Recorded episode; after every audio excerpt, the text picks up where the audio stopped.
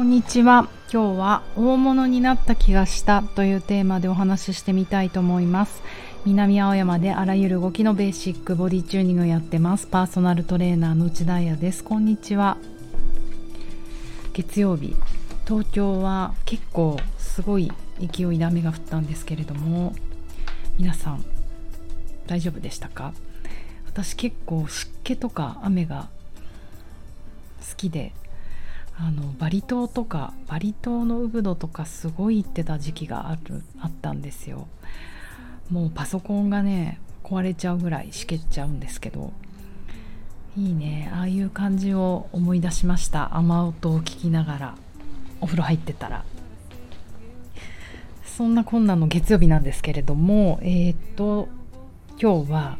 土曜日にあったお話をしようと思うんですけれども毎週土曜日は私担当毎週日曜日はうちのスタッフのまゆみちゃん担当でボディチューニングのグループレッスンやってるんですね。でその時の話。その日はなんか足をメインのレッスンをしたんですよ。というのも、えーとまあ、メンバーを見てねえーと初めの5分ぐらいであのもちろん今日の体の調子を言葉にしてもらったりすることもあるしまあ動きをね軽く見せてもらってうん何をやるといい感じの体にいくかなと思ったらなんとなく私のインスピレインスピレーションじゃないね観察だから見て、えー、と思ったことは足ですねと思いましてみんなにあの足がねやっぱりエナジーがない。それってでもあの世の中の人みんなそうなんですよね。その4人がという話ではなく大人になるとはそういうことで年を重ねるとは。やっぱりどんどんエネルギーが上に行きやすい。頭に行きやすい。あとあの筋力的にももちろん足腰というものは残念ながら弱っていくものなので。あのうん足やろっかなと思ってやりました。えっ、ー、と大体そうね90分のレッスンなんですけれども細かく始め、まあ日によるか。細かくこの間は始めてで途中でその細かい感覚を持ったままあのダイナミックな動きしてもらってこの間は壁に向かってこう足をしっかり力強く押す。押すことと引き上げることのこの両方のデュアルアクションっていうんですか両方をか持つ。やっぱり人ってあのー、押せといえば全ての100%の力を使って押して引けといえば引き上げれといえば100%の力を使って引き上げたくなるものなんですけどやっぱ力関節を守ったり剣を守ったりあの壊れちゃうからしなきゃいけない時ってこのデュアルアクション押しながら引く引きながら押すっていうこの2つの方向がねいつも使ってるっていうことを私もやることが非常に難しいなと思いますし伝えることが、ね、難しいなと思うけどこれもこれだからチューニングだよね。振り切っちゃわない。やたらと両極に行きたがるんですけどあのその真ん中で止めるっていう真ん中じゃなくてもいいんだけどね。うん。それが大事なのかなって思います。そうそう。この両極ってやっぱり相反する力なんだけどそれをやっぱり対立させないで強調させるバランスを取るっていうことがうんなんだろうこういうのって最適化っていう言葉使っていいんですかね。うん、やっぱりこう生命の全てにおいてやっぱ二元論じゃないなっていうことを最近すごくすごく思いますそんなね二元論じゃないこの可能性の深さ他にも選択肢あるよっていう可能性の深さを伝えたいバイボディチューニングなんですけれども、えーと、話は戻ってその日レッスンをやりました。で大概90分レッスンやった後にあのシャバーアーサナといって、えーと、ヨガで言うと屍のポーズ。えっ、ー、と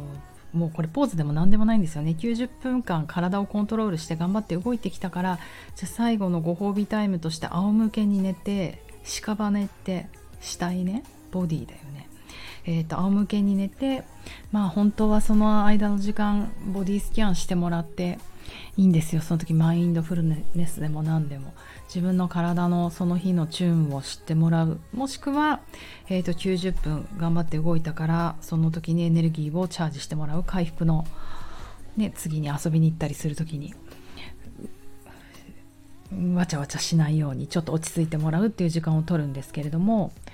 今回の土曜日はもう常連さんだったので常連さんというかあのボディ中のコースを受けてくれたりね。だからあのもう体のトレーニングやり慣れてる人は寝る必要ないなとも思っていて要は本当はね究極なことは動きながらチャージしたいんですよ。動きながら瞑想したい。動きながら体を回復させたい、ね、回復しようと思って寝たりとかあの体勢を変える椅子に座るとか体勢を変えること自体も結構疲れることだしなんか動きの流れなくなるしね動きながらできたら最高だなと思うんですけれどもえっ、ー、とそうもねそまあまあちょっと座って落ち着いてもらった方がいいかなと思ったのでえっ、ー、とシャバーサナはしないで、えーと、あぐらイージーポーズを書いてもらって10分ぐらいちょっとこう瞑想みたいなものをしてもらったんですよね。瞑想と思う人がいてもいいしボディスキャンと思う人がいるといてもいいしね。で気持ちを落ち着かせてゆっくり鼻から吸って鼻から吐いてということを繰り返して自分の体の中の感覚はもちろん両座骨がしっかりヨガマットについてあぐらかいた足がしっかりマットに着地して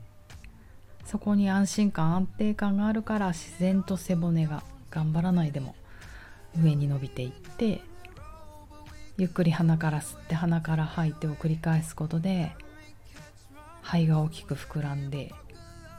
縮んで横隔膜が上がったり下がったり血管が開いたり閉じたりみたいなそんなね誘導しなくても自分たちでそれができる人には誘導しないんですよ私も。うん、で、えーと、そういうことを感じてもらってでこの日のレッスンの特徴が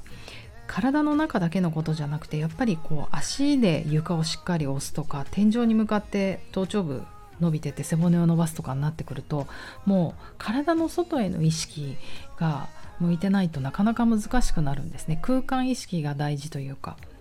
このあのヨガマットの上の運動をやっていてなんか悲しいなって思うのはやっぱり移動がない。移動がなくて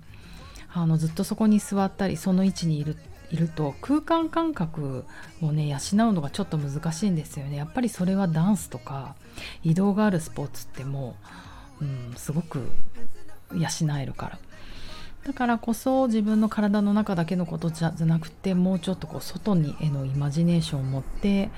動いてもらいたいななんて思って結構空間のことをいっぱい言っていたかな私は、うん、そんなレッスンをしていました。じゃあその瞑想が終わって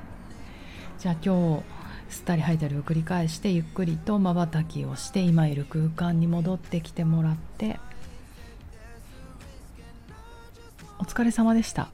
みたいなご挨拶をして終わった時にふとこう一人の女性が、えーと、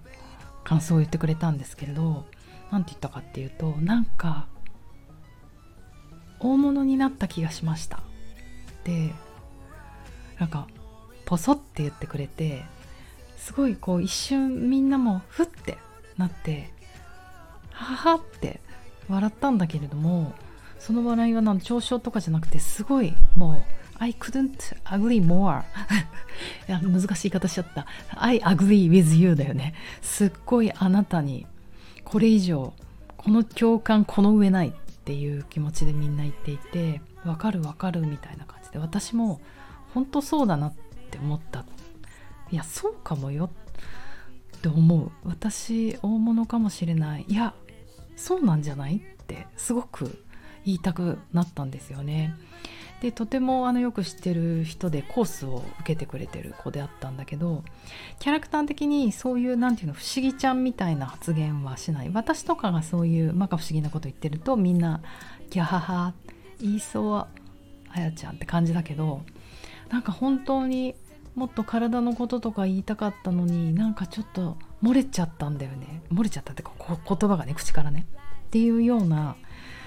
なんかそういう感じって本当こう人間脳で制した制して出てきた言葉じゃなくてそれこそ哺乳類とか動物の脳から出てきた言葉なんだなってことがやっぱ周りにも伝わってすごく面白いいい時間だったんですよね。私にとっても良かったって思ったしトレーニングああここまで深まって頑張ってきてよかったね一緒にって思いました。というのもあのやはり体の中にあるものが絶対外に出ていくって私は信じていてこれをもっとね脳科学とかそういったことから言語化できるといいんですけどまだちょっとそういうエビデンス取れてないけれども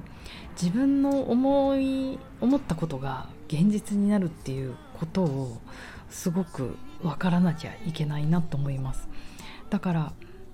それができたら自分が選択して自分が望む未来って作り出せるじゃないですかうん、あの彼女がやっぱりこの間の土曜日は結構革命的だと私は思っていて自分の中にそういう大物になれたかもっていうあの運動することによってねその体でそれを感じられたってことがもう確実に周りの人に伝わった一瞬だったんですよ。本当はねあのこんなお客さんの個人情報とかを話し合ってちゃいけないんだけど彼女が帰った後にこれはまたずっとずっと長く来てくれているあの私のクライアントの一人の子とランチ行ったんですけど私も心の中で思ってたけどまあなんか言うのそういう人のことをね言うのなんだからなと思って言わなかったけど彼女の方から「ねえねえ例えば Y ちゃんって言うんですけどその大物になった気がした子。Y ちゃんすっごい綺麗になったねって言っていていや私もそう思ったんですよね。彼女があのまあヨガウェアをから着替えて私服着て帰って帰った時になんかあすごい知ってますよ。可愛いとは前から思ってるけれどもちょっとこうハッとする感じ。すごくないですか？日常的に毎週会ってる人が何かのきっかけでえ？この可愛かったっけ？って思えるってすごいすごい瞬間だと思うんですよ。でもあの時やっぱり彼女は大物になれた気がしたって自分の体の中で思ったからそれが外に伝わってやっぱりそういうかなんかちゃんと自信を持った人ってあの根拠ある体の中から得た自信を持っている人って絶対外に伝わって目を奪われちゃうんですよ外から。なんかねそれをまたいいもん見ちゃったと思って。体の中にあるもの自分が思い描いたものが必ず現実化する外に出るっていうことを今私はエビデンスとしてネタとしていい言葉で言えないけれどもそれこそね昨日の面接の銀行のおじさんを説得するような言語では言えないけどラジオでねこの話を聞いてくれるまあみんなもマイノリティ。インディインディ私側の人たちにはこれで多分伝わると思うから言わせてあのお話しさせていただいたしあの1個ねまた症例として取れた。うん、あのー、そうね。えっ、ー、とこういう仕事をしていてラッキーなことに女優さんとかモデルちゃんとかダンサーさんとか表に出る人、まあ、もちろんコンサルでもいいけど表に出る人でもコンサル担当の人でも。共通して言えることはみんな結構体から得た自信を持ってる。基本的にみんな自分のことが好きなんですよね。でそれは根拠のあるもの。なんか自分、うん、なんか変なポジティブポジティブ考え何？ポジティブシンキングとかじゃなくてあの鏡に向かっていつも「俺いけてる」って10回言おうみたいななんかああいう謎の変なことじゃなくてそれって人間脳で無理やりやってるからあの人間ので出たことなんだけどそういう人たちは仕事のキャリアなのかもちろん体の動きなのか積み上げてきたものなのかもちろん人生とか環境とかそういうのあるけれどもやっぱりねちゃんと自信を持っているすごくいい意味です。自信なのと言ってもいいのか自信って言わなくても基本的にセルフラブ自分のことをちゃんと好きでいる。でそれがやっぱり外側に出てるんですね。外側っていうのは見た目もそうだし作品作るもの音楽舞台、うん、やっぱり自信持って素敵でしょ？この商品。この僕この私私が演じてるこれ素敵でしょ？って言われたら安心して見てられるじゃないですか。そうなんか私ラジオで腹側瞑想神経の話をいっぱいしますがあの昨日ねあの先生たちと話しててだよねと思ったのは腹側瞑想神経って人とのつながりだけじゃない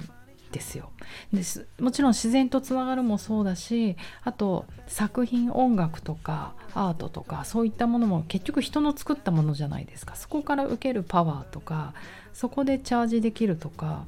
うん、そこで表現できるあ、まあ、そこであの自分を支えられるってまさに腹側瞑想神経のつながりなので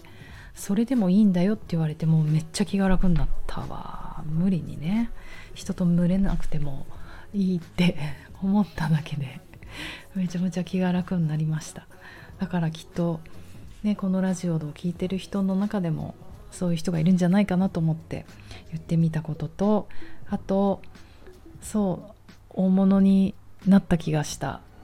はそうなんじゃない？そうかもしれない。ただそうじゃないよ。もっともっと勉強しなきゃ。もっともっとなんかしなきゃ。